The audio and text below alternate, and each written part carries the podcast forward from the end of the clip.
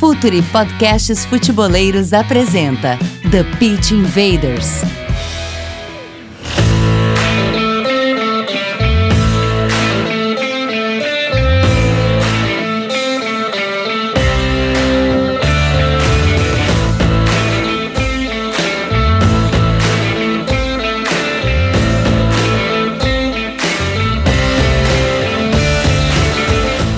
Futeboleiros! Olá, futeboleiras! Futuri, podcast dos futeboleiros, apresenta The Pit Invaders, episódio 128. Estamos no ar em mais uma invasão futeboleira. Assine nosso feed no Spotify. Além do TPI, tem o Entre Linhas, o Calcio Pizza e algumas novidades que a gente vem sugerindo já alguns episódios. Vocês não perdem por esperar. A dica que eu deixo é que ela vem do futuro. Nossas análises têm a força da Instat, a maior plataforma de dados de alta performance para clubes e atletas profissionais. Inscreva-se no Pergunte ao Jogo, o curso de análise tática do Futuri Lab com Eduardo Secone, www.cursos.futuri.com.br e Editora Grande Área, www.editoragrandearea.com.br. Em breve, Jürgen Klopp.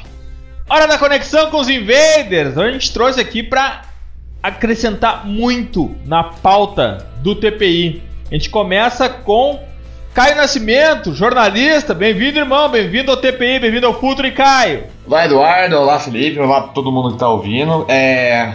Muito obrigado pelo convite, primeiramente, né, para poder falar bastante sobre o Ajax, aí, explicar mais ou menos como é que funciona, o esquema.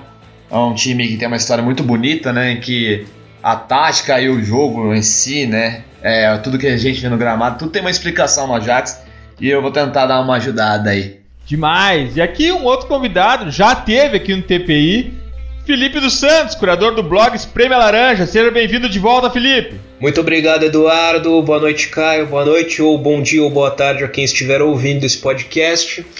De fato, o Ajax voltou a ficar na moda. Não se sabe até quanto tempo, porque estamos apenas a algumas horas do sorteio das quartas de final da Liga dos Campeões dependendo de como for, o sonho do Ajax pode acabar, mas enquanto ele não acaba, vamos explorar de novo essa história rica do Ajax que vem há quase 100 anos unindo tática e história no modo dele de encarar o futebol.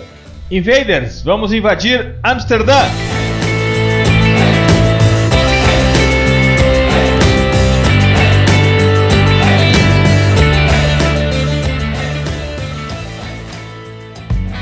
Está no ar o The Pitch Invaders, podcast semanal do projeto Futuri.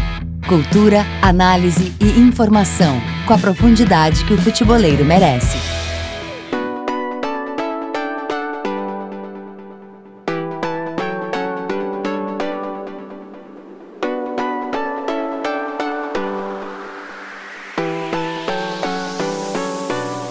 Essa não é a primeira vez que a gente fala especificamente de um time aqui no TPI. Foram vários episódios em que tratamos de analisar taticamente determinada equipe. É o que a gente vai fazer hoje com a Ajax. A gente não pode se ater a falar do time apenas, mas eu acho que a gente precisa, impõe essa necessidade de falar do clube. Porque tem uma coisa que chama atenção no clube holandês é a sua identidade. Uh, isso é muito forte, é muito presente no Ajax. Esse time, Felipe, esse time sempre foi hype? Conta como é que começou o Ajax, ou pelo menos como é que a história europeia do Ajax começou a ter alguma relevância em todo o continente, Felipe. Bom, Eduardo, dá para dizer que se a gente for falar em tática, a história do Ajax ganha importância antes ainda do clube ficar conhecido fora das fronteiras da Holanda ela começa a ganhar alguma substância na década de 1910, para você ter uma ideia, porque em 1915 chega um ex-jogador inglês que depois vai virar treinador e chega ao Ajax para treinar o time, um inglês chamado Jack Reynolds. Ele fica 10 anos nessa primeira passagem dele pelo Ajax, entre 1915 e 1925 depois ele vai ter mais duas passagens pelo Ajax, um, outra que dura 12 anos, entre 1928 e 1940, e a última, mais curta, entre 1945 e 1947, já no pós-Segunda Guerra Mundial. E não bastassem os vários títulos que o Ajax ganhou sobre, sob o comando do Reynolds, que foram oito títulos holandeses e uma Copa da Holanda, o Reynolds pode ser chamado de avô do futebol total, porque ele é o primeiro a preconizar dentro do Ajax a importância da técnica, é o primeiro a preconizar que o Ajax tinha que ser um clube acima de tudo ofensivo, jogar sempre no ataque e para isso teria sempre que cuidar de manter a posse de bola. E de certa forma, para que o Ajax conseguisse tudo isso, sob o comando do Jack Reynolds, o Ajax já começa, já na década de 30, a jogar no 4-3-3, pelo qual ele passa a ser conhecido principalmente a partir dos anos 60/70. Então, essa história rica do Ajax já começa desde a época do amadorismo dentro do futebol holandês, quando ninguém fora da Holanda fazia ideia do que fosse Ajax. A coisa começa a ficar um pouco mais desenvolta a partir do, da virada dos anos 50 para os anos 60, quando um outro inglês vai treinar o Ajax, um inglês chamado Vic Buckingham, treina o Ajax duas vezes entre 1959 e 1961 e entre 1964 e 1965. E além de aproveitar esses cânones que o Jack Reynolds deixou lá nos anos 20, 30 e 40 e acrescenta a isso a necessidade de ter uma preparação física excelente. Todos esses ensinamentos que esses dois nomes ingleses deixaram, tanto Jack Reynolds quanto Vic Buckingham, vão ser aproveitados por um cidadão que tinha parado de jogar na virada dos anos 50 para os anos 60, tinha sido atacante no Ajax e era professor de educação física numa escola em Amsterdã, além de treinar uma equipe amadora. Como o Ajax estava passando dificuldades na década de 60, mais precisamente em 1965, estava ameaçado de rebaixamento, o Vic Buckingham é demitido e esse professor é chamado para treinar o Ajax. O nome dele, Rinos Mitchells. O resto é história. Que legal. É, o resto é história. Aproveitar esse gancho para colocar o Caio na nossa conversa aqui. Caio, a gente fala muito em identidade. Hoje é muito. Hoje me parece que é muito claro a gente uh, colocar o frescor do time do Ajax em conexão com a colorida Amsterdã. Mas sempre foi assim, ele sempre espelhou essa sociedade. O Ajax sempre foi Amsterdã puramente. Consegue fazer essa conexão entre clube e sociedade diretamente, Caio? Com certeza, Eduardo. É até uma. É, essa identidade, acho que ela resume tudo. Pro, literalmente pro Ajax Side, né? Que é o torcedor do Ajax. Ele não se sente apenas o torcedor do Ajax, ele representa a cidade de Amsterdã.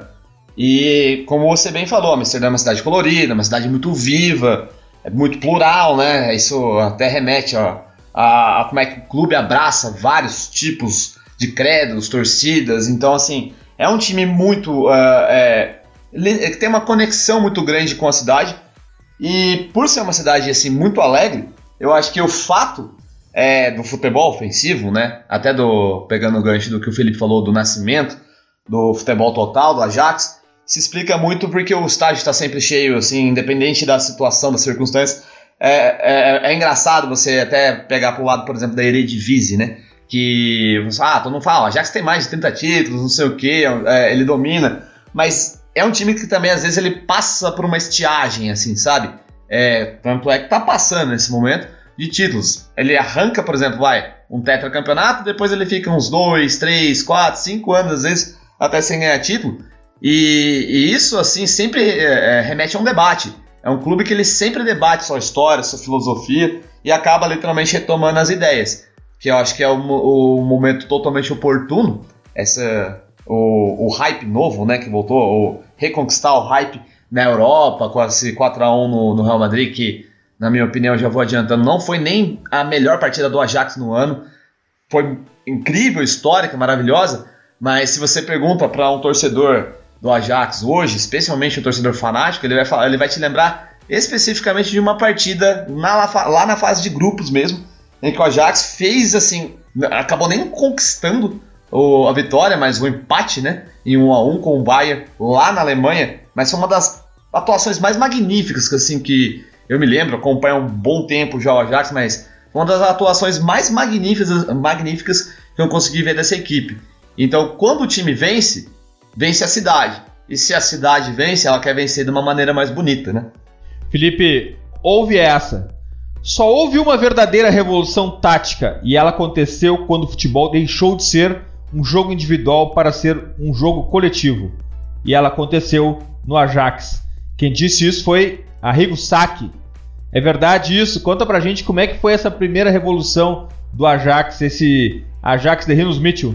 Bom, Eduardo, assim como esse jogo contra o Real Madrid, que ainda está fresco na memória, vai marcar essa geração, dá para dizer que essa revolução teve uma data.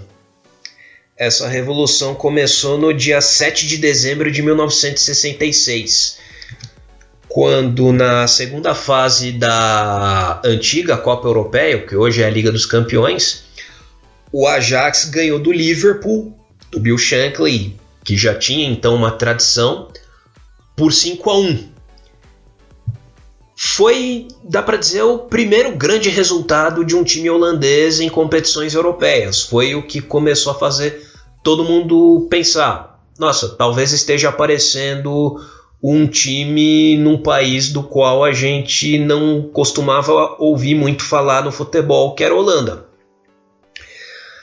A coisa foi se desenvolvendo, a geração que iria explodir tanto no tricampeonato europeu do Ajax entre 7-1 e 7-3, quanto em termos de seleção na Copa de 74, ela, essa geração foi aparecendo com jogadores como o Surbier, lateral, como o Cruyff, como o Neskins, como o Pete Kaiser, ponta, mas ela ainda precisava de alguns ajustes.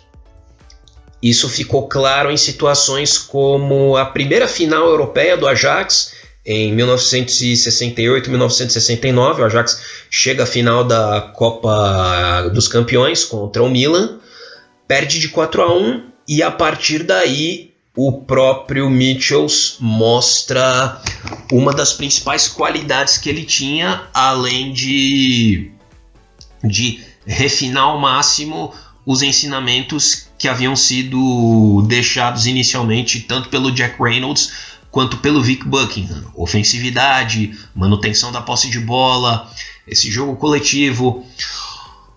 O Mitchells, depois dessa derrota para o Milan, ele começa a trocar alguns jogadores do Ajax, como por exemplo o Tel van Duivenbold, que era um lateral esquerdo, foi considerado lento pelo Michels, então ele não servia para o estilo de jogo que o Michels queria impor dentro do Ajax.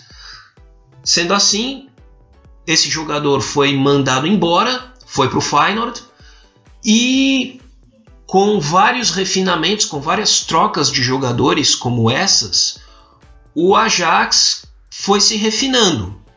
Outra mudança muito importante foi o hábito que o, Mir, o Mitchells passou a adotar e que passou a se repetir no Ajax, nos times vencedores do Ajax, até agora mesmo, de somado à juventude dos principais destaques do time, trazer jogadores mais experientes, jogadores que já fossem calejados o suficiente para fazer com que o time tivesse mais a cabeça no lugar, a cabeça fria. Isso acontece com a chegada do Velibor Vazovic, um meio-campista sérvio, na época iugoslavo. O Vazovic passa a jogar mais recuado num papel tático que é muito importante em todos os times vitoriosos da história do Ajax, que é aquele zagueiro flutuante, quase um líbero, e o Vazovic vai fazer esse papel no primeiro título europeu do Ajax em 1971. O Rijkaard, depois que volta do Milan em 93, vai fazer esse papel para o Ajax no time campeão europeu em 95.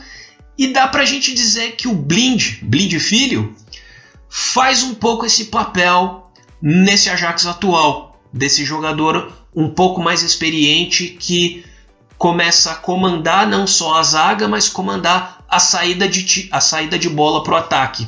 É, a gente sempre fala aqui no, no Futre que ele é o lateral, pelo menos a gente tem a visão dele como lateral construtor, né? Como se constrói um jogo a partir da defesa com o Blind. Sim, exatamente.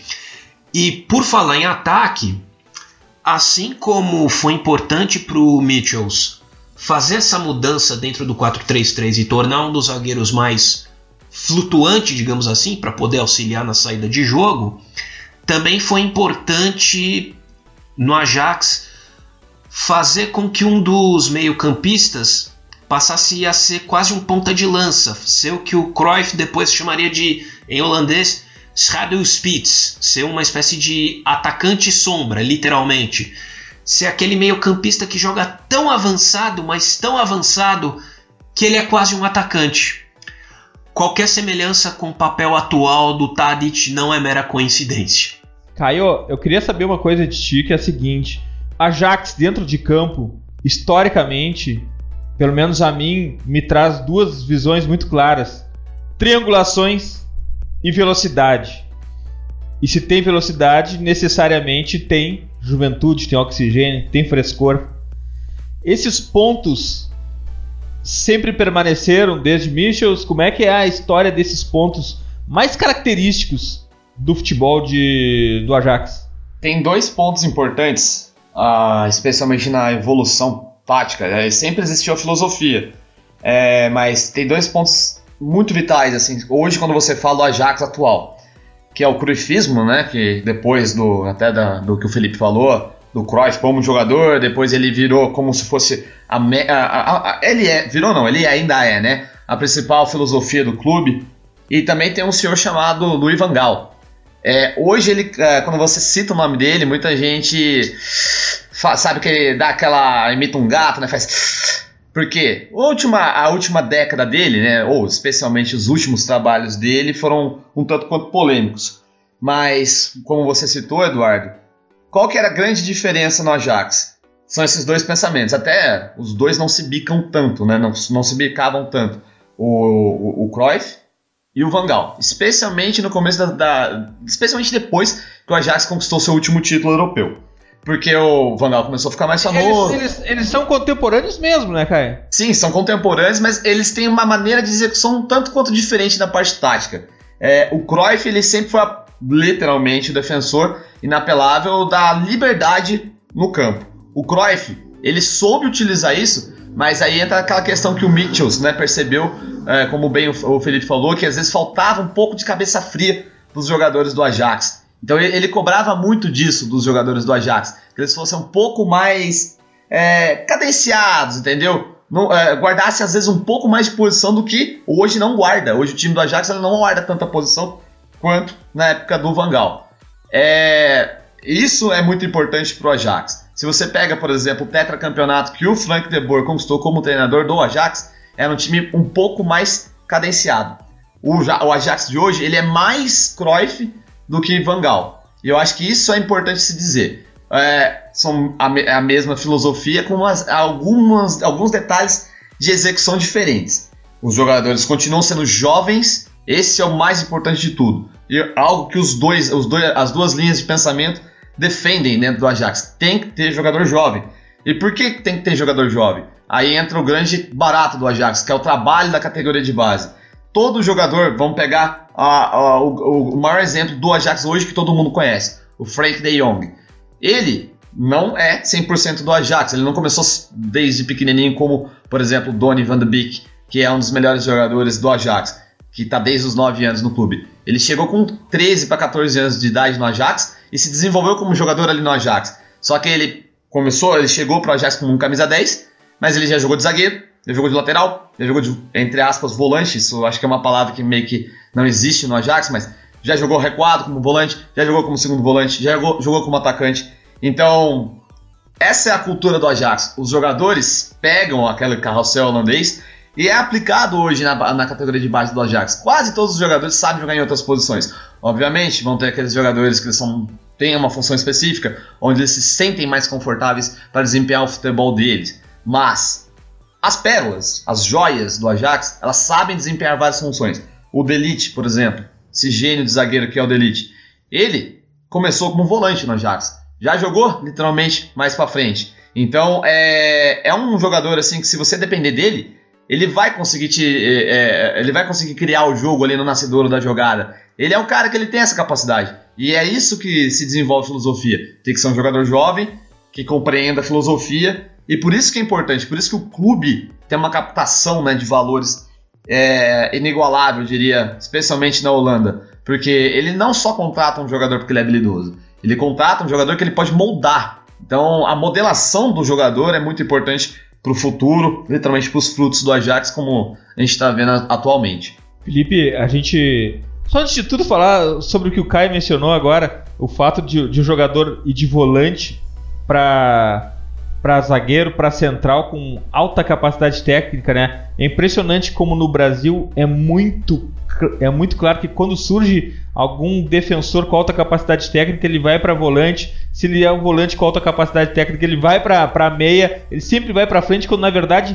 se recuar, talvez possa até uh, potencializar suas habilidades. Mas só para incluir o, o chamar o Felipe para conversa, Felipe, a gente tem muito claro uma identidade, muito claro um conceito, muito claro uma filosofia dentro do Ajax. Mas há, sim, diferenças entre, por exemplo, Michels e Cruyff. De alguma maneira, apesar de um ser uma cria de outro e uma sequência natural e orgânica, há uma há algum ponto diferente entre Michels e Cruyff e também eu acho que de forma mais clara e com uma ideia diferente de futebol, também de Vangal. Mas aonde que estão os detalhes diferentes entre todos esses técnicos dentro da identidade Ajax? Como que essa história é contada com personalidades e ideias de futebol diferentes em alguns pontos dentro da mesma filosofia, Felipe? Bom, Eduardo, dentro da diferença. Vamos por partes. Dentro da diferença entre Mitchells e Cruyff, o Mitchell sabia ser um pouco mais controlado, o Mitchell sabia impor um pouco mais o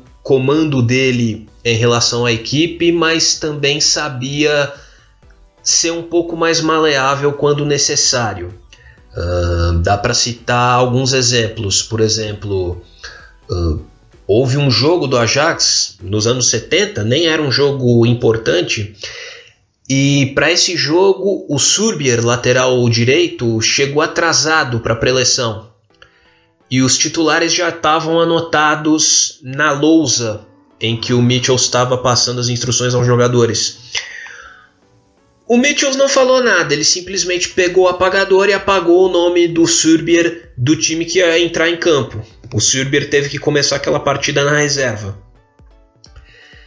Agora, a partir do momento em que saía do aspecto de campo e ia para o aspecto relacional, o Mitchells era tido como um cidadão até bonachão, um sujeito que sabia não exatamente ser amigo, mas sabia ter uma relação maleável com os jogadores. Com o Cruyff não tinha muito isso. O Cruyff como jogador já era irascível, já era temperamental, já agia na base do ou é do meu jeito ou não é de jeito nenhum, e continuou assim como técnico. Basta dizer que no único grande título que o Cruyff conquista com o Ajax, que é a Recopa Europeia em 1986-1987, o Van Basten, que é o principal atacante do time, já sofria com as dores no tornozelo que terminariam por encurtar a carreira dele, mas o, Van, o, mas o Cruyff acaba forçando o Van Basten a jogar as fases finais da Recopa, não exatamente dizendo que o time precisava dele, mas falando assim, você vai jogar e se tiver com dor vai jogar mais ainda. Não quero saber, você tem que aguentar, você é fundamental e ou você joga ou você joga. Uh, tem até outra história muito muito sem igual que mostra como para o Cruyff as coisas tinham que ser do jeito dele. Uh, em 1981, quando o Cruyff ainda era jogador, mas já numa fase quase encerrando a carreira, estava jogando mais para recuperar algum dinheiro após ter tido um desfalque de um sócio nos negócios, o Cruyff volta ao Ajax, mas contratado como diretor técnico, como consultor técnico, não como jogador. Ele vai assistir a um jogo do Ajax no campeonato holandês contra o Twente e o Ajax está perdendo de 3 a 1, alguma coisa assim. O que o Cruyff faz?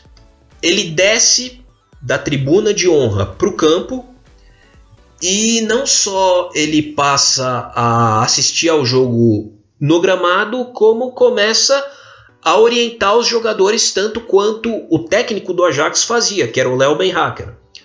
O Ajax vira o jogo para 4 a 3. Só isso já mostra como o Cruyff era partidário da teoria do se você quer que uma coisa fique perfeita, segundo você, vá fazer você mesmo. Hum. Quando chega o Vangal, o Vangal passa a treinar o time de modo muito cadenciado.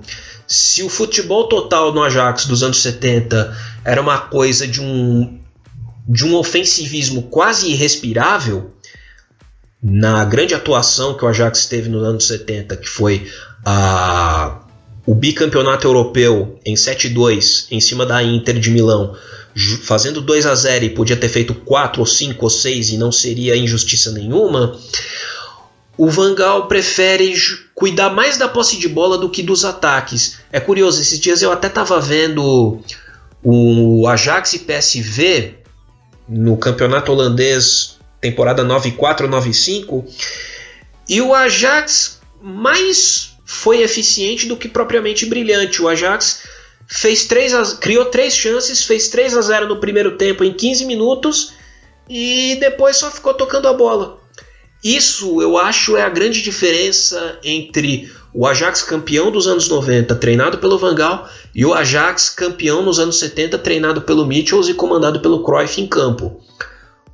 Se você colocasse os dois times para ganhar um jogo, o Ajax dos anos 70 provavelmente quereria ganhar por 4 ou 5 a 0 o Ajax dos anos 90, se fizesse 2 a 0 para ele, já era o bastante. No entanto, havia uma certa semelhança no modo como os dois técnicos, Mitchells e Van Gaal, decidiam uh, os jogadores que iam fazer parte do, do grupo deles e os jogadores que não iam fazer parte eles faziam isso de um modo muito altivo, não ligavam para reclamações, não ligavam se aquele jogador era ídolo da torcida ou não. Eu já citei alguns exemplos do Mitchells, quando ele ainda formar, montava o Ajax que ia brilhar nos anos 70. Eu cito agora um caso do Vangal. Quando o Vangal se torna treinador do Ajax em 91, o goleiro era o Stanley Menzel, que dentro dessa lógica do Ajax, já era um, joga já era um goleiro que sabia jogar, às vezes até melhor com os pés do que com as mãos, como era o goleiro dos anos 70 do Ajax, o Heinz Stui, e como é atualmente o Onana, de certa forma. Só que o Van Gaal já sabia que tinha na base do Ajax um goleiro que sabia jogar bem tanto com os pés quanto com as mãos, até melhor do que o Menzo. O nome dele era Van der Sar. E o Van der Sar, já sabendo da capacidade, queria jogar e queria ser emprestado para um outro clube. Van Gaal chegou ao Van der Sar e falou: "Não, fica que você vai ter a sua chance". Na Copa da UEFA de 92-93, em que o Ajax é eliminado nas quartas de final pelo Auxerre da França, no primeiro jogo 4 a 2 Auxerre na França, o Menzo falha em três gols e no jogo de volta, que o Ajax vence, mas não leva a classificação, o Van der Sar já é o titular para não sair mais. Então, se havia essa diferença, o estilo do Mitchells era mais ofensivo e o estilo do Cruyff era e o estilo do Van Gaal, melhor dizendo, era mais cadenciado, há essa semelhança no modo exato de montar a equipe, montar o grupo com que eles iam partir para as competições.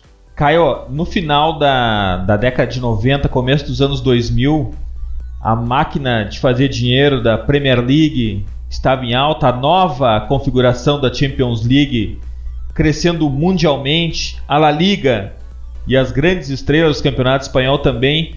A Eredivisie nunca foi um campeonato de grande visibilidade no mundo, mas a questão financeira começa a ter muita relação com o resultado esportivo. Bom, a gente pode em algum momento falar sobre Mino Raiola também, sobre em algum momento disso, mas acontece que o futebol holandês uh, cai, cai, cai de nível, ou pelo menos cai de visibilidade. E o Ajax, obviamente, como um protagonista do campeonato do, do futebol holandês, também some das grandes ligas, dos grandes, das grandes noites europeias.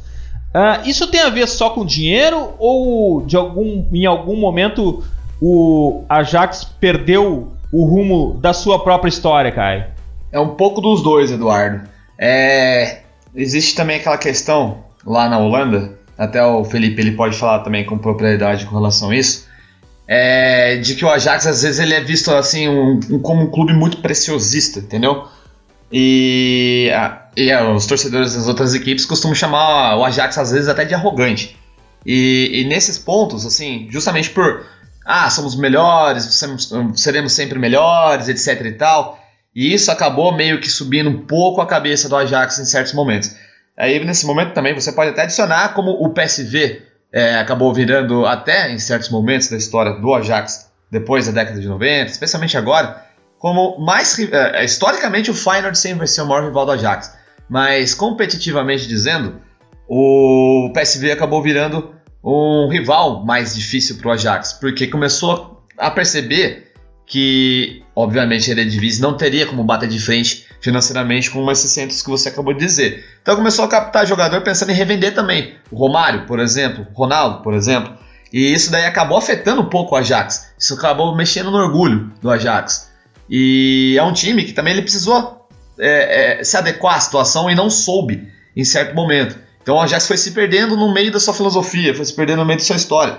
Teve treinadores que não tinham nada a ver, é, mudou, chegou algumas vezes a mudar algumas vezes o esquema é, daquele 4-3-3 ou do 3-4-3, que é uma variante do quando o Ajax tem a bola, quando o Ajax não tem a bola. Isso daí foi até uma das coisas que implicou na modernidade da tática. Hoje o Guardiola cita muito esses, é, é, o jogo com a bola e o jogo sem a bola que ele aprendeu muito com o Vangal, né? Porque isso daí é um, até uma questão interessante. Só voltar rapidinho no Vangal, de que ele foi o precursor disso, do futebol sem a bola. E ele fez muito disso no Ajax. Então, e voltando para esses tempos atuais, o Ajax ele chegou a jogar no 4-4-2, chegou a jogar com 3-5-2, é, e isso não agradava tanto. E aí que aparece, teve até um artigo muito, muito famoso, especialmente em 2011, do Cruyff, no Telegraph, que ele, nossa, detona o Ajax, detona o Ajax. E isso bateu muito forte no, nas estruturas do clube. E aí que o time começou a mudar voltar a ser literalmente o Ajax. Ele voltou a ser um time que, obviamente, não ia ter dinheiro para bater de frente, por mais que tivesse bons patrocínios dentro da Holanda, não teria como bater de frente contra o Barcelona da vida, o Real Madrid da vida, o Manchester United da vida. Então, o é, que, que eles fizeram? Aí que a, o The, The Coins, né, que é a, a, a, academia da categoria de base do Ajax, que aparece. É, começa a revelar jogador, literalmente time cada vez mais jovem. É, o, o Christian Eriksen, por exemplo, foi descoberto no, no campeonato dinamarquês. Ele já era profissional lá com apenas 16 anos de idade, mas ele ainda teve que fazer um processo de maturação no Ajax para depois, com 18 anos, liderar o time ao, finalmente, depois de 10 anos, ser campeão holandês. É, você pega, por exemplo, é, o Luiz Soares, estava no Groningen, foi para o Ajax, é, por uma bagatela. Até se você falar para pensar, o Ajax ele gosta desse tipo de contratação. O Money, por exemplo, Yari Money, que eu até acho assim, eu vejo muita semelhança nele com o Tadic. Por quê? Obviamente, hoje, 12 milhões de euros, o valor que o Ajax pagou no Tadic para o Southampton, não é nada em comparação com o que os outros times fazem. É, foi o que, por exemplo, o Van Gaal fez em 95, 94, 94 na realidade, quando ele foi lá na Finlândia e pagou 100 mil euro, euros, 100 é, mil euros na época, então era mais barato ainda. E era um jogador que é, essa questão do scout, do olheiro, fez toda a diferença para o Ajax voltar a ser esse time. Então aquele artigo do, do Cruyff que ele fala que faltava ambição, faltava o Ajax, voltar a ser Ajax, jogar com alegria, jogar para frente, isso acabou mexendo e, acab e acabou dando mais oportunidades para jogadores da base.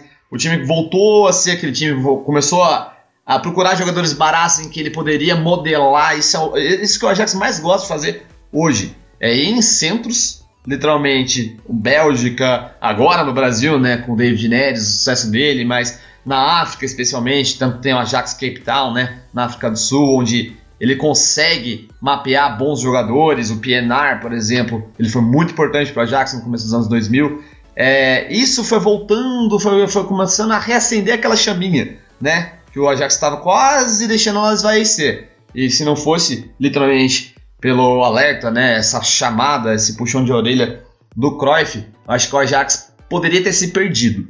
E hoje ele vai colhendo esses frutos. Isso é muito importante também, é bom salientar como é que a cultura do futebol muda de país para país. Aqui no Brasil, se um time grande começa a passar por uma situação ruim, o torcedor ele não quer saber de outra coisa além de vencer. Ele não quer saber se o time está tentando se reestruturar, financeiramente ele está quebrado, não sei o que. Lá na Holanda, o futebol é discutido amplamente. Lá ele tem uma. O futebol ele tem, além do aspecto social, é aquela questão mais passional possível.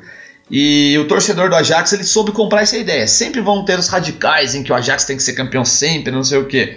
Mas o torcedor soube entender que o mundo tinha mudado, literalmente, o mundo do futebol tinha mudado, e o Ajax estava ficando para trás. E esses frutos de hoje Quase, é, muito se deve por isso, teve alguns percalços, depois a gente pode abordar isso também, mas dá-se especialmente porque o torcedor ele teve paciência. Ele, ao mesmo tempo que ele chegou a ver Ibrahimovic, ele chegou a ver Luiz Soares, ele chegou a ver o Vertogen, que foi um dos melhores jogadores que o Ajax teve recentemente, sua história acabou perdendo, ele soube que uma hora ele ia voltar. E por acompanhar o futebol de base, os holandeses ele tem esse costume, eles vão aos jogos, eles passam, vão em massa vendo os jogos no Sub-17, a Youth League, né, que é a liguinha dos campeões, sempre tem torcedor viajando. Então vai ser muito importante. Ele sabe que vai sair uma pérola dali. Então, o problema, né, literalmente, sempre agora, hoje, pro Ajax, é mais a concorrência de fora, dos agentes, como você citou, você citou o Raiola, até o Justin Cliver, poderia estar fazendo parte desse elenco hoje, mas teve aqueles problemas com o empresário, então ele acabou ficando fora dessa festa, inclusive, literalmente, né, porque a Roma não classificou. Então vão ter esses percalços, mas o Ajax ele soube contornar essa situação, justamente lembrando das suas raízes, lembrando que a captação, os olheiros do Ajax são referências hoje em dia, e obviamente, né, a, a, a simbiose, né, em que entra literalmente o, o time e a torcida. Isso é muito importante para que tenha paciência para você literalmente arar o chão, literalmente contemplar os seus jogadores e, e no futuro, obviamente, ter uma geração muito forte, como está rendendo atualmente. Felipe, o Ajax de 2019 tem Rinos Mitchell, tem Cruyff, tem Vangal, tem pressing, tem triangulação, tem velocidade, é digno da identidade Ajax, esse time atual, Felipe? Sem dúvida, Eduardo. Uh, demorou um pouco para o Ajax retomar esses cânones, esse ideário tático que sempre esteve em sua história.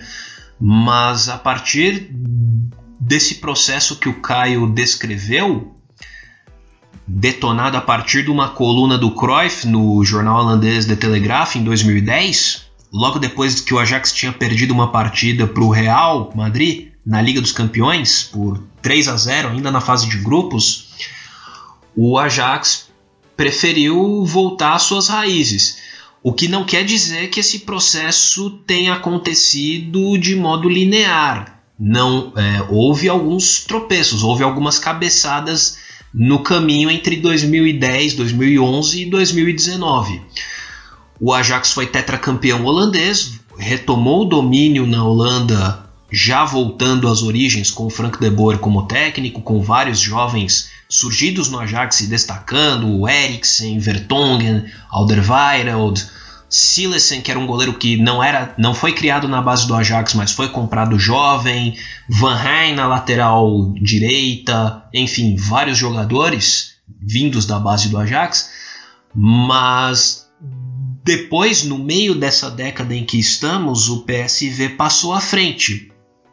E mais do que isso, o Ajax passou a ficar perdido, passou a não saber direito o que fazer e isso atingiu um ponto crítico até na temporada passada, 2017-18, porque e é curioso porque isso acontece logo depois que o Ajax consegue o primeiro fruto mais conhecido dessa revalorização das suas origens, que foi chegar à final da Liga Europa contra o Manchester United.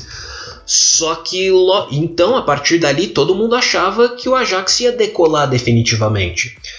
Só que a temporada passada retardou essa, essa decolagem, porque a gente pensa em fatos como o, a parada cardiorrespiratória que deixou Nuri, o Abdelhak Nuri, atacante da base que vinha surgindo muito bem, já vinha começando a jogar no time principal, mas essa parada cardiorrespiratória que ele sofreu num amistoso de pré-temporada contra o Werder Bremen deixou em estado vegetativo, então vai ser sempre aquela história não contada. O Nuri vai ser sempre aquele pensamento dolorido na lembrança do torcedor do Ajax, o que poderia ter sido se não fosse a fatalidade do destino. Houve isso e houve também uma indecisão interna no Ajax, porque de um lado você tinha Dennis Bergkamp, que era o consultor técnico do Ajax, que queria manter essa prioridade máxima às categorias de base, e do outro você tinha o diretor de futebol do clube, que é o Overmars, e o diretor geral do Ajax, que é o Van der Sar, que queriam continuar usando os jogadores das categorias de base, mas sabiam que era necessária ter jogadores mais experientes.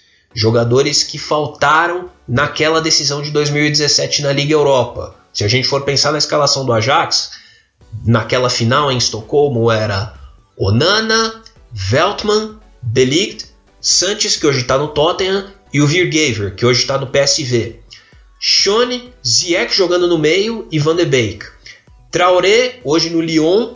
Uh, Dolberg, jogando de titular daquela vez e o Yunus, hoje no Napoli. Era um time bom, só que era o time com média de idade mais baixa na história de uma final de qualquer torneio europeu. Não dava muito para sonhar com coisas grandes se o Ajax não tivesse gente que sabia o que era jogar coisas grandes. Até por isso, no começo dessa temporada, vem o Tadic, com, custando 12 milhões a, custando 11 milhões, aliás, a quarta compra mais cara da história do Ajax, e volta o Daily Blind do Manchester United, custando 16 milhões de euros, a segunda compra mais cara da história do Ajax. Ou seja, a base continuou recebendo muita importância, mas o Ajax já tinha gente mais capacitada para segurar a responsabilidade quando o jogo assim o exigisse foi uma mudança decisiva, eu diria, e de certa forma até respeitando a história do Ajax, porque essas vindas do Tadic e do Blind não são nada diferentes daquela vinda do Sérgio Vazovic, a que eu me referi em 1970 para o Ajax embalar e ganhar o tricampeonato europeu, ou da volta do Rijkaard em 93 para o Ajax embalar e ganhar a Copa dos a Liga dos Campeões da Europa em 95. São a volta daqueles jogadores mais experimentados, mais tarimbados para ajudarem a garotada. Contratando um técnico que, enfim, conseguiu fazer o time jogar, conseguiu, deu suas cabeçadas, mas encontrou um jeito de jogar como o Ten Hag, o Ajax conseguiu voltar a ser falado como era em 2017. É, de qualquer forma, dificilmente uma glória continental ela vem isolada. Eu tenho certeza que isso, esse degrau foi um ponto a mais na escala europeia do Ajax nessa trajetória, nesse sonho que está se vivendo em Amsterdã atualmente. E Caio, conta pra gente dentro de campo, esse time atual do Ajax, como é que ele é esse time de campo? Como é que é a defesa, como é que é o meio, como é que é o ataque, quais são as grandes estrelas, quem são os protagonistas desse Ajax que encanta o mundo atualmente? Então, Eduardo, eu acho que a melhor palavra para exemplificar esse Ajax atual é imprevisibilidade. Lógico que toda imprevisibilidade no futebol tem uma explicação. Ela, eu acho que ele é um híbrido. O Ten Hag ele conseguiu fazer um híbrido é, das coisas boas, vai, das ideias boas do Vangal, da cultura do Ajax que já ele já tem da época do Cruyff, da época do Mitchells. É, então soube literalmente, eles, é, é, é para ele foi muito difícil, como o Felipe falou. Ele veio na metade da temporada passada, depois, entre aspas, da presepada que foi o Marcel Kaiser. Ele não conseguiu da liga no Ajax. Eu acho que até teve muita pressão e de ter que fazer um futebol total, ter que fazer um futebol ofensivo. E ele não conseguia adequar as peças. E aí, uh, esse que é o ponto que explica o Ajax atual hoje, é o Ten Hag ele ter uh, entendido quais eram as peças. E uma das peças mais importantes nesse esquema do Ajax é o Van de Beek, para mim. Por quê? É um jogador que ele joga o jogo invisível, né? Ele, ele literalmente ele pensa o jogo pro Ajax. Uh, o que, que ele faz de tão essencial? Primeiro que é até uma questão até romântica do futebol, o Van de Beek ele joga por dois. Ele joga por ele e pelo Nuri, que o Felipe acabou de citar. O Nuri ele é uma grande bandeira hoje do Ajax. É como se fosse, vai, é, se o Rodrigo hoje do Santos tivesse tido algum um problema e teria, tivesse, ele não tivesse virado esse jogador que ele é hoje. Era esse o tamanho do Nuri na base pro Ajax. Então foi um baque muito grande. E isso daí bateu muito forte na, na adequação de jogadores do Ajax, na, na montagem de elenco. O Ajax em campo ele é basicamente o 4-3-3, tendo literalmente o, o Van de Beek como a peça, o enganche mais, mais perfeito nesse time. Por quê? É, sem a bola, o Gesteu Ajax ele vai para 4-3-3, no 3-4-3, desculpa. Então, é, quando ele precisa armar o jogo, o Frank de Jong ele vai para a linha de três zagueiros, basicamente. Eu digo zagueiros entre aspas, porque o Delete e o Blind eles avançam ao mesmo tempo que o, De Jong ele vai para trás. O Delete e o De Jong eles avançam, ou seja, a, a, a linha de marcação, de marcação do Ajax ele vai muito para o meio de campo. Então, por isso que às vezes o Ajax ele toma gols bobos, geralmente de contra-ataque, porque a, a defesa ela está muito adiantada. E esse foi um problema que ele teve que adequar com o tempo. Com o Frank, o Frank de Jong atrás, ajudando literalmente, seja literalmente sendo driblando, com passe ou até lançamento, que é raro, o Ajax ele não lança tanto a bola, é, cria-se essa, essa imprevisibilidade e também dá espaço para o Van de Beek ele, ele flutuar no gramado. Você vai ver o, o Van de Beek trocando de posição com o Tadic, você vai ver o Van de Beek trocando de posição com o David Neres, você vai ver o Van de Beek vindo literalmente mais para trás e o De Jong indo mais para frente. Eu acho que essa troca de posição é o que é o grande chamariz do Ajax, é o que chama muito atenção. E isso é muito difícil de conseguir fazer hoje no futebol. Por quê? Exige muito treino, exige muita capacidade intelectual do jogador para ele entender qual linha ele tem que perseguir, qual jogador ele tem que ficar de olho. Então, isso tornou o Ajax, por exemplo, esse 4 a 1 contra o Real Madrid possível. Porque o Ajax, até lembrando do, do, do artigo que o Cruyff escreveu, o Ajax ele perdeu de 2 a 0 para o Real Madrid na oportunidade e não chutou a gol lá no Bernabéu. E dessa vez, o Ajax, ele, basicamente, da maneira como podia, ele conseguiu controlar o jogo. Ele conseguiu ditar o ritmo de jogo. E esse é o grande, é, essa é a grande chave, essa é a grande questão. O Ajax hoje ele briga em duas frentes, tá brigando com o PSV na Eredivisie e, no caso, tá brigando agora na Champions League, a gente não sabe até quando, mas literalmente passou de fase, porque ele conseguiu aprender a ditar o ritmo de jogo, muito pela movimentação. É, é troca de passe, troca de posição, troca de passe, troca de posição. Isso literalmente dificulta muito para a marcação adversária. Uma das coisas mais importantes, pegando para exemplificar, exemplificar é, esse pensamento, é um lance que deu certo e deu errado, mas a parte errada foi um pouco esquecida. É o De Jong. Teve um lance que ele fez o, o Vinicius Júnior cair no chão com o drible que ele deu. E, o, e ele se livrou também da marcação do Modric. Ele tentou fazer isso de novo no finalzinho, quando já estava 4x1 pro Ajax. e ele perdeu a bola. O Benzema não conseguiu fazer o gol por uma grande defesa do Onana, ele saiu em cima. Então, isso daí, ao mesmo tempo que é uma faca de dois gumes, é uma coisa que pode dar muito certo e pode dar errado. Esse no 4, quando o Ajax tem a posse de bola, vira o 3-4-3, isso acontece direto. Felipe, conta pra gente o que, que tem mais para apresentar esse Ajax atual de 2019 e quais são os próximos passos, o que, que a gente pode esperar desse time, o que, que vai acontecer logo ali, logo ali adiante com esse Ajax, ele vai se firmar no cenário europeu, ele vai continuar nesse nível, porque de alguma forma, se a gente identificar os campeões europeus dessa década, nenhum deles era tão jovem assim, nenhum deles tinha tão pouco investimento assim. É, o perfil é diferente. Então, embora se espere uma grande participação, que já é uma grande participação nesse ano, dificilmente a gente vai ter o Ajax como campeão. Mas vamos lá, é um torneio de mata-mata, tudo pode acontecer. Mas ainda dá para esperar um salto, um, um, um caminho de glória para o Ajax em, nos próximos anos?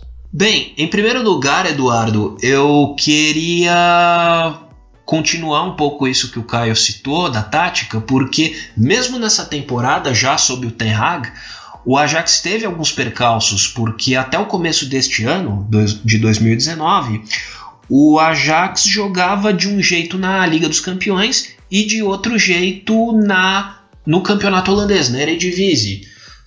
Na Eredivisie, em geral, jogava com o Tadic e o Ziyech nas pontas do ataque e com um atacante mais dig, não digno no nome, mas um atacante mais típico no meio do ataque, que podia ser ou Dolberg ou o Huntelaar, com o Van de Beek jogando no meio-campo e o David Neres indo para reserva, ou às vezes sendo experimentado no meio-campo sem grande êxito. Enquanto na Liga dos Campeões, o Tadic jogava como falso 9, com o David Neres entrando na ponta direita e o Ziyech entrando na ponta esquerda. Isso dava velocidade e ofensividade ao Ajax e fazia com que se vissem atuações muito promissoras, como as que o Caio mencionou na fase de grupos contra o Bayern, quando o Ajax jogou bem tanto em Munique quanto em Amsterdã, empate em 1 a 1 em Munique, empate em 3 a 3 em Amsterdã, empates que não foram vitórias, mas encheram os olhos da torcida.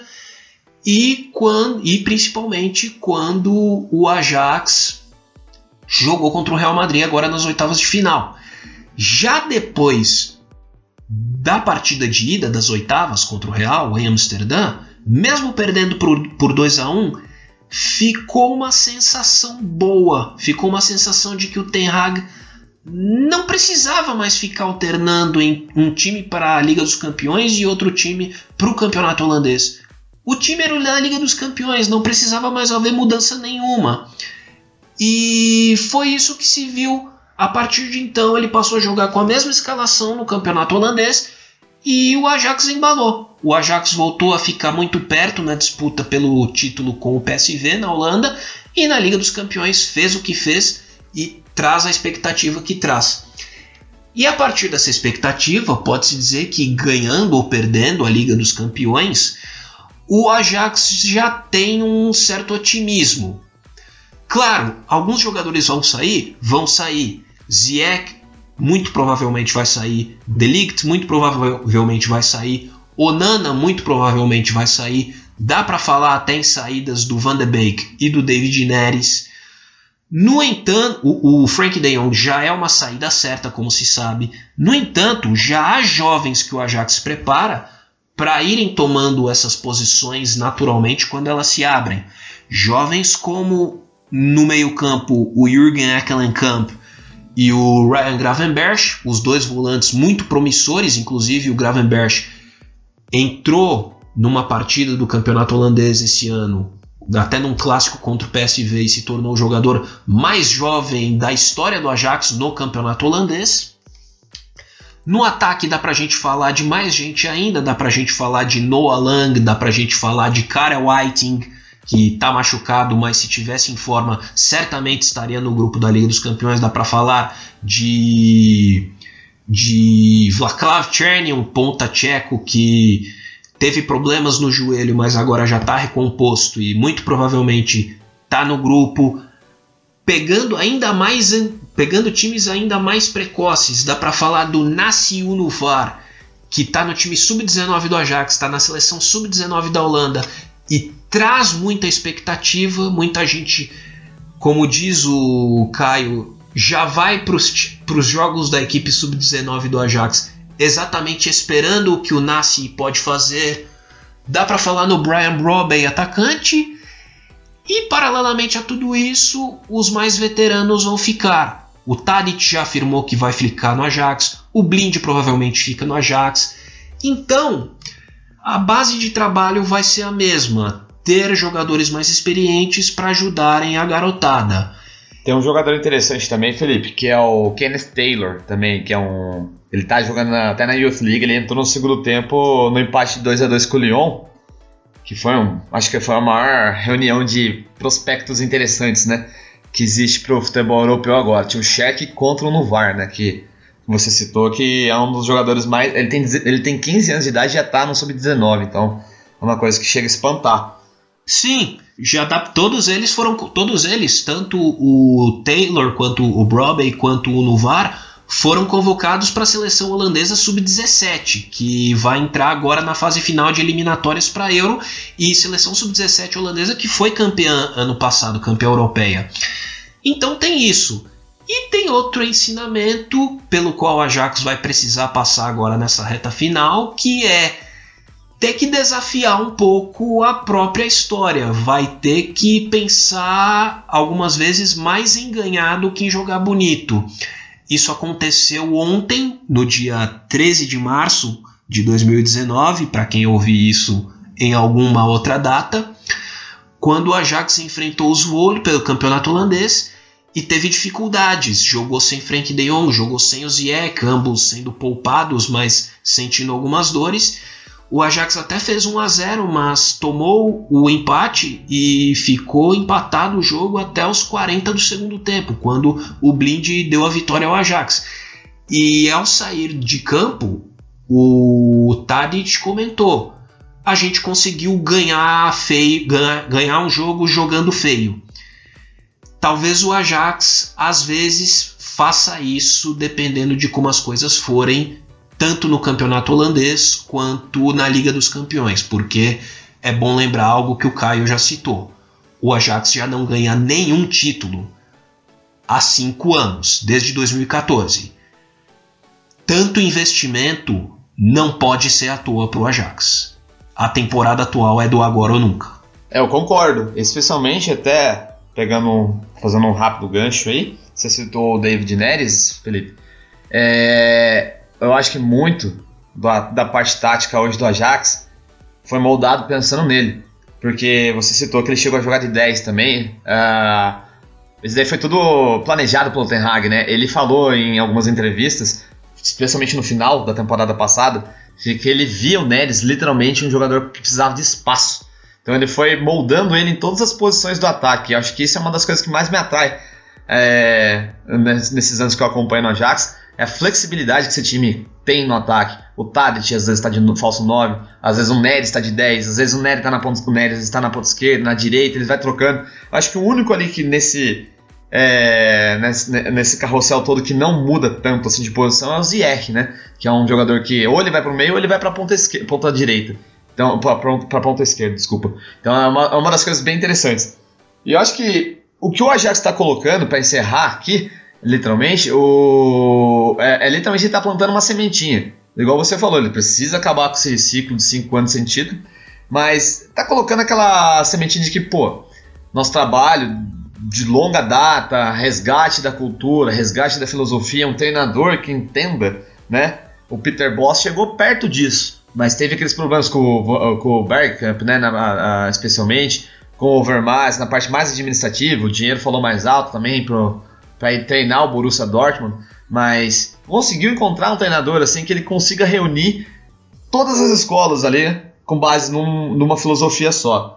E eu vejo o Ten Hag eh, no começo, quando ele chegou na Ajax, até tinha um pouco.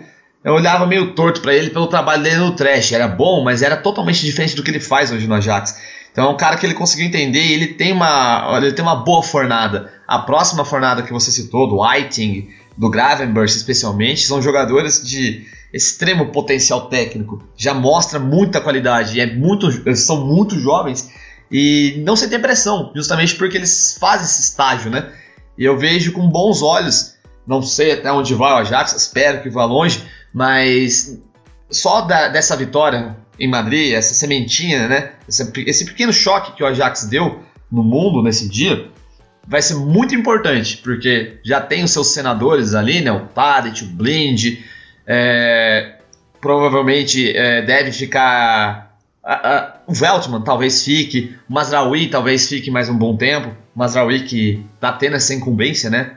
Ele roubou a vaga do Veltman, tava, tava lesionado, mas mesmo assim prosseguiu ali na lateral direita. Então é importante isso para um time como o Ajax, ele tem que ter essa linha de essa linha sucessória, mas precisa desses jogadores mais experientes esses jogadores de qualidade técnica invejável. Essa partida contra os vôlei aí que você citou, é, jogou, ganhou jogando feio, mas esse time já provou que ganha jogando muito bonito. Então ele essa cadência às vezes né do, do Van Gaal, a ousadia do Cruyff, é, a, a, maneira de captar tudo que acontece do Mitchells, isso é muito importante para o Ajax. É um time que ele precisa se apegar nos seus nesses, vamos falar entre aspas velhos, mas não é tanto, é, nesses conceitos incríveis que o clube acabou gerando ao longo da sua história para ver literalmente até onde pode ir. Eu acho que seguindo nessa toada tem tudo para chocar o mundo novamente. Não sei como, mas é um time muito interessante com uma base muito forte segmentada para o futuro. Para terminar de vez, uh, é, eu preciso lembrar. Acho que o desafio do Ajax está traçado numa frase que o Mourinho falou logo após a vitória sobre o Real Madrid. Perguntaram se ele estava impressionado com o Ajax e ele comentou: "Não, para mim continua sendo um time ingênuo. Quando eu treinei o United que ganhou do Ajax na final da Liga Europa em 2017, eu vi exatamente o que eu esperava, um time ótimo tecnicamente, mas ingênuo, e tenho minhas dúvidas se o Ajax vai conseguir superar um Manchester City ou um Liverpool é o desafio para o Ajax a partir de agora. Vamos ver se ele consegue superar. Ingênuo não sei, mas sedutor com certeza. Um futebol, o futebol holandês, o Ajax sempre traz esse frescor, esse ar de novidade.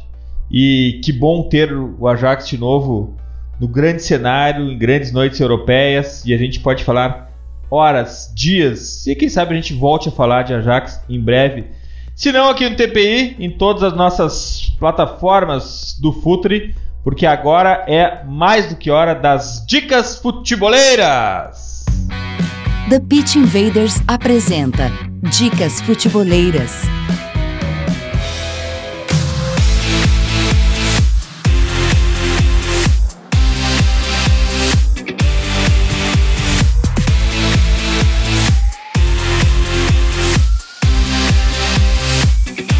A minha dica futebolera dessa semana é doméstica. É do texto de Felipe Simonetti, o cara do Imigrantes da Bola, para o site do Futuri sobre Bernardo Silva, o multifacetado de Guardiola. Uma grande análise de Felipe Simonetti. Acessem www.futuri.com.br. Essa é a minha dica futebolera da semana. Vale muito a pena. É um, é um, é um jogador muito, muito interessante Cheguem lá no futuri.com.br para entender Bernardo Silva. E entendendo Bernardo Silva, se entende também o City de Guardiola.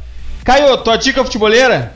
Minha dica futeboleira vai especialmente para quem usa o Twitter. É um perfil chamado Ajax Youth Academy, que é de um pessoal do pessoal holandês, literalmente é, são holandeses, mas eles escrevem em inglês e eles informam sobre a base do Ajax. Porque hoje em dia, se, fala, se falar do Ajax e não falar da base, é, é, praticamente impossível. Então lá você vai ver lances, por exemplo, do Nasser Nuvar, que a gente acabou de falar, do Kenneth Taylor, do Gravenberch. Eles postam vídeos, análises táticas. Então é arroba Ajax YA. Ajax YA. Arroba Ajax. Ajax Youth Academy do Yelmer Jäger, um grande abraço para ele. Ele vai tentar, ele vai tentar entender o português, tá, Eduardo? Uhum. Mas é um cara que ele, ele sempre acompanha, é um, um cara muito inteligente, manja muito de Ajax. Caio, muito obrigado, graças por estar aqui no Futre, graças por colaborar com o teu, com teu conhecimento sobre futebol.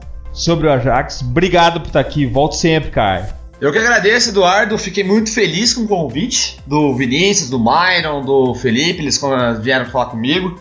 Pô, sempre quando precisar, pode me chamar sobre o Ajax, sobre qualquer coisa envolvendo a pelota, pode me chamar que eu sou fã de vocês. Acompanho sempre. E obrigado novamente pela moral que vocês me deram aí.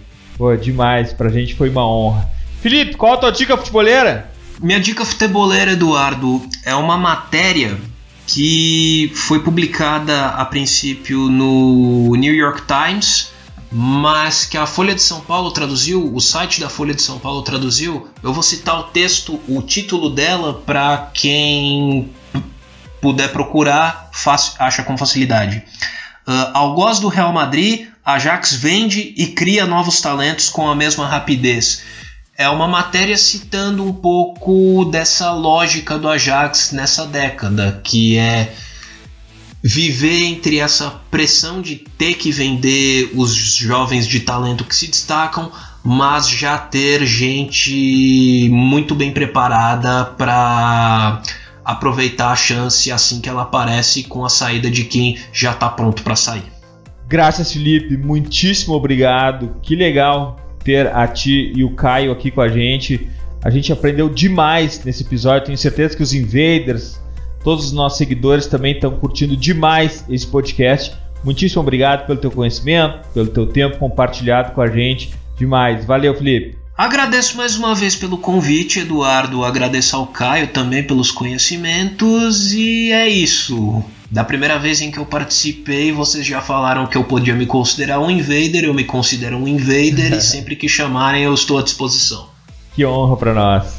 E Invaders, graças por estarmos juntos em mais este TPI. Nos encontramos a qualquer hora nas nossas plataformas e encontro marcado toda segunda, 22 horas na clássica live futeboleira no YouTube, youtube.com.br FutureFC. Futeboleiras, futeboleiras, nós somos o Futre e temos um convite para vocês. Pense o jogo. Abraço e até a próxima invasão, The Pit Invader.